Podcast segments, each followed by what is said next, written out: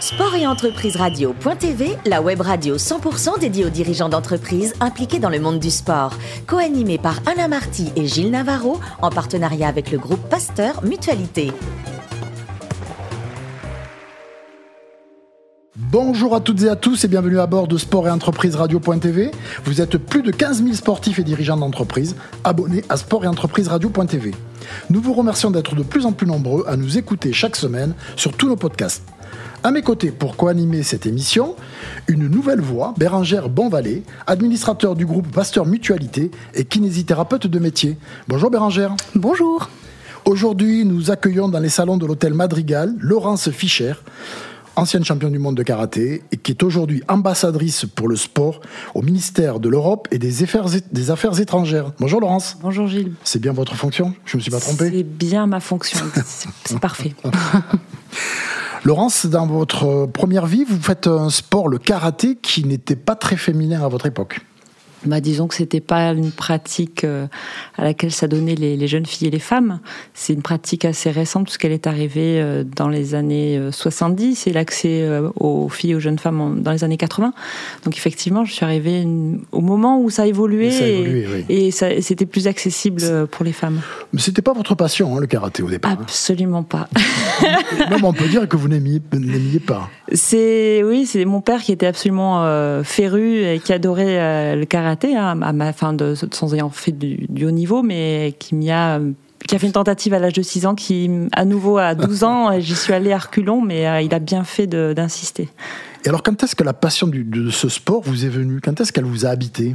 Alors, il faut savoir que j'étais extrêmement euh, timide et introvertie, donc euh, j'avais de grands problèmes de, communication, et ça a été pour moi un grand moyen d'expression. Euh, à défaut de parler, ben, je m'exprimais sur le tatami, et, et, il se trouve que aux côtés de mon père et, des différents clubs, ben, c'est toutes les vertus du, sport globalement, de, de, de, se faire des copains euh, quand c'est fait, euh, j'étais accueillie de manière absolument bienveillante et euh, identifiée aussi par les, entraîneurs et le très haut niveau. Voilà, donc ça m'a, c'est ce qui a fait que j'ai j'ai gardé le cap. C'est un bon exemple, Bérangère. je suis toujours admirative devant ce genre de femmes. Je, vraiment. le, sport comme vecteur d'expression, comme qui permet d'exprimer, alors qu'on est on est on est plutôt introverti, on n'ose pas dire les choses, on reste dans son coin, et le sport permet de se libérer. Complètement, bah, choses-là. Vous, l'avez très bien dit, Laurence. Hein, euh, j'étais introverti, donc je me suis libérée à travers le sport, le sport comme outil de, parole, euh, voilà, comme moyen de communication et. Euh, c'est exactement ça. Oui, puis à l'inverse aussi, quand on est très, euh, très extraverti et qu'on a beaucoup d'énergie, c'est un moyen aussi de la canaliser. De canaliser l'énergie. Tout à fait. Donc c'est un bon moyen dans tous les sens, c'est un bon moyen. Faites du sport. nous ne le dirons jamais assez. Exactement.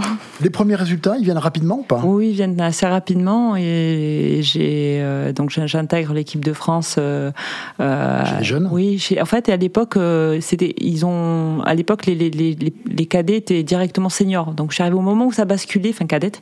Mmh. Mhm. et où finalement ils ont créé la catégorie junior. Donc c'était bien parce que sinon, exactement. Donc oui, puis j'ai été euh, très rapidement identifié. J'ai mis mon premier podium. Euh, Enfin, en fait, paradoxalement, j'ai comme mon premier euh, titre, euh, il fut mondial avant d'être européen, euh, mais sinon, au niveau national, je, je, je, je, me débrouillais plutôt bien. Et... On va donner quelques chiffres. Deux fois championne de France, sept titres européens, trois fois, champion, trois fois championne du monde deux en individuel et une par équipe. Un seul petit regret, le karaté n'était à votre époque, le karaté n'était pas présent aux Jeux Olympiques. Oui, absolument. Et alors euh, maintenant, je suis très heureuse pour euh, pour la, cette génération, cette unique génération qui pourra faire les Jeux de, de, Tokyo. là cette année. Et euh, bon, c'est vrai que c'est on a vécu les Jeux méditerranéens, les Jeux les Jeux européens plus récemment. Et c'est vrai que c'est je pense que c'est une expérience unique voilà, donc je, c'est un peu un, regret, mais en même temps, j'ai, enfin, le, c'est quand même euh, la championnat du monde. Bon, nous, on lieu tous les deux ans, c'est des, expériences euh, uniques et extraordinaires. Alors, une petite anecdote que vous allez nous raconter. En 98, pour votre premier titre mondial individuel, vous allez combattre à Rio. Et quelques mois auparavant, il y a eu un France-Brésil en finale de la Coupe du Monde de football. et oui. Et c'est vrai que ça vous a inspiré Absolument. La victoire des Français en 90 vous a inspiré. Et vous êtes champion du monde quelques mois après ou quelques semaines après à Rio. C'est ça, j'étais dans la vague euh, des, Vous surfiez sur la vague. Exactement, et euh, ça tombait bien à Rio aussi.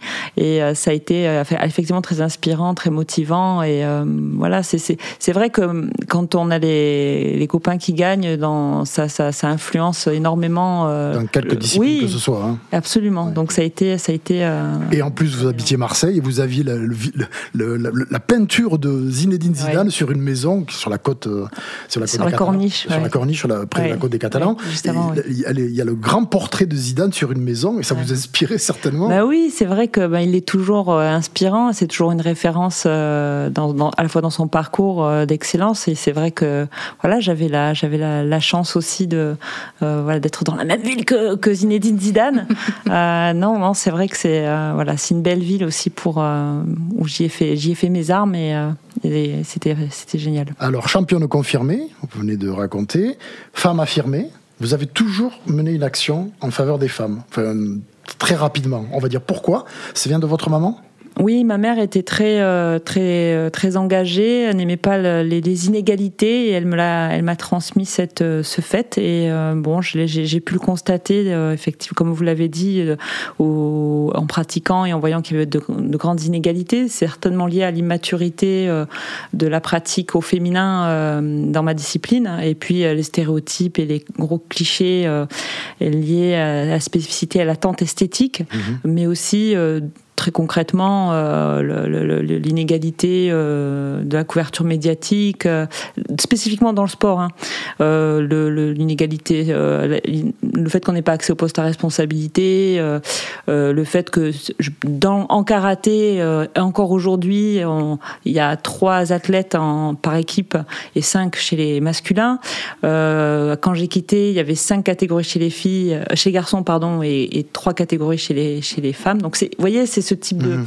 Voilà. Puis après, le, j'ai voyagé, je suis allée avec euh, Plein International, qui à l'époque s'appelait Sport sans frontières en Afghanistan. J'ai vraiment pu constater à quel point. Euh, le déséquilibre s'accentuait quand vous allez dans certains pays. Absolument. Et où l'accès euh, au sport n'existe, enfin, était, était impossible. Et où les femmes l'ont fait au prix de leur vie. De, sacrifice, oui. De leur vie. De leur vie, C'est-à-dire que, c'est-à-dire que pour elle, c'était euh, elle venait, c'était c'était un engagement euh, presque politique que de venir pratiquer euh, du karaté. Ces inégalités, on les retrouve dans le monde médical aussi, Bérangère? De moins en moins. De moins, en moins. La profession, ah bien sûr, bien sûr, bien sûr. Même typiquement, voilà, moi je parle de kinésithérapie parce que je suis kinésithérapeute. nos études, on était une majorité, enfin une minorité de, femmes, alors que maintenant, ça, on est à 50-50, voire même un petit peu plus, y compris chez les médecins. Hein. Mais effectivement, ces inégalités, ça a été c'est un long combat. C'est un long combat, voilà. Que, Laurence a aidé à mener, que vous avez mené certainement aussi de votre côté. Un voyage au Congo euh, vous a marqué? Oui, effectivement, j'ai eu la, chance, euh, de par mes 15 années euh, d'engagement de l'éducation par le sport. J'ai rencontré le docteur Denis Mukwege à l'occasion du Forum mondial des femmes francophones et il a témoigné de son travail de gynécologue auprès des, survivantes, des, femmes de son pays. Des génocides, des, du, viol utilisé comme arme de guerre. C'est de manière méthodique, euh, on viole des femmes.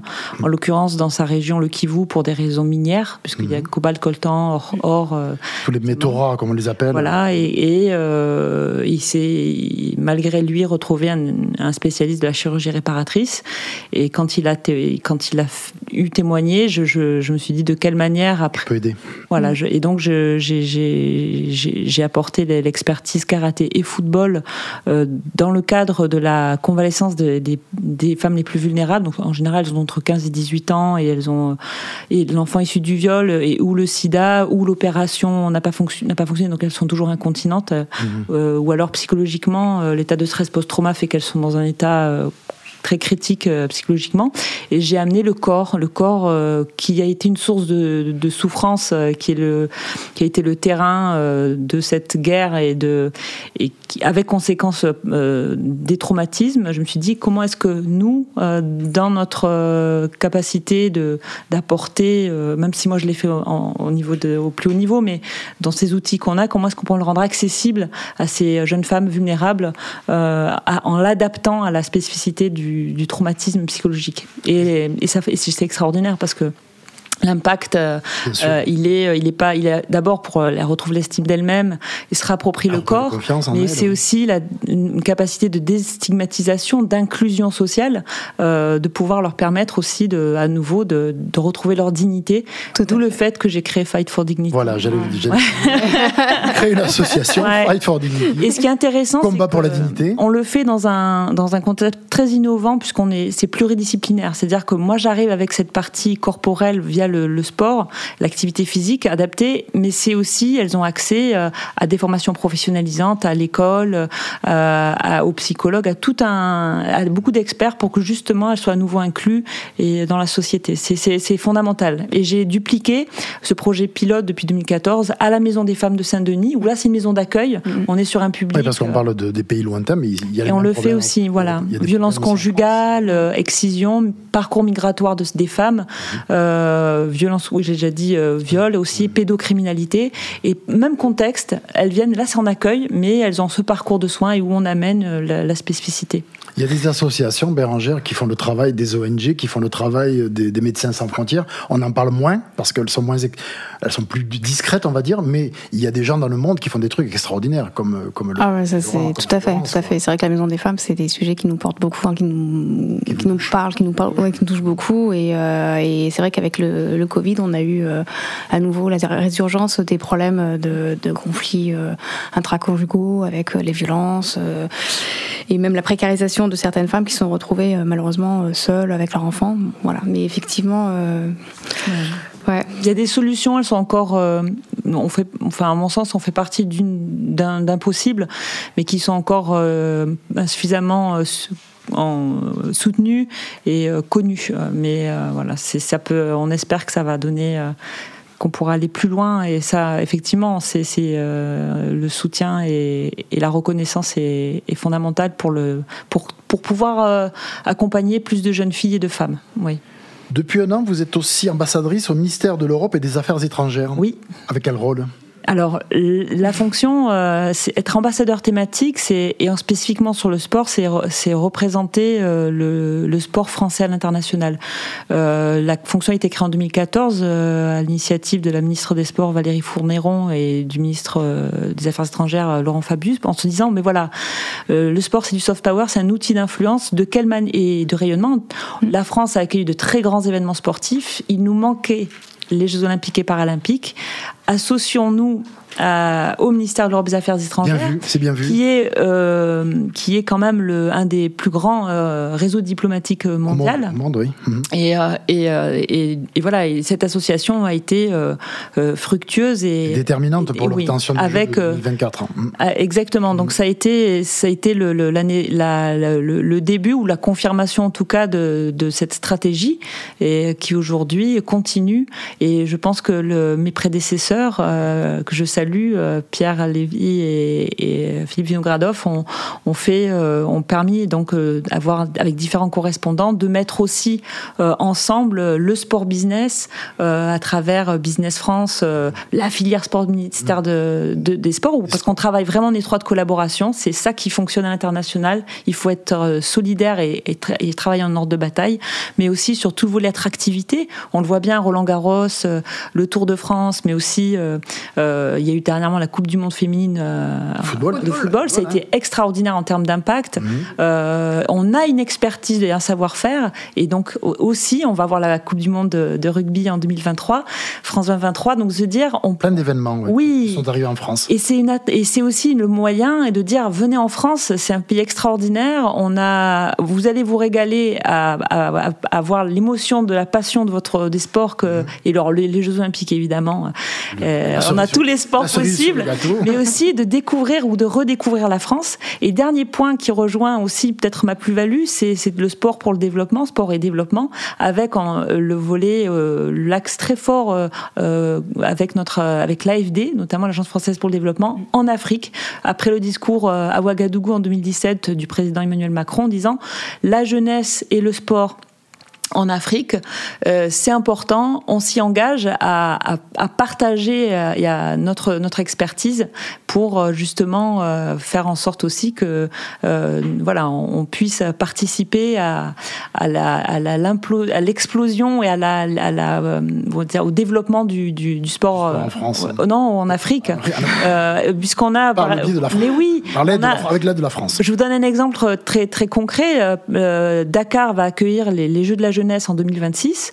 Euh, on a tout de suite, euh, l'Agence française de développement s'est associée notamment avec euh, Paris 2024 pour apporter toute son expertise et faire que, que, cet événement qui, qui, est, qui est majeur aujourd'hui en Afrique soit une, soit une vraie réussite après toutes ces choses très agréables à entendre, parce qu'au moins ça bouge, il y a des choses qui se passent.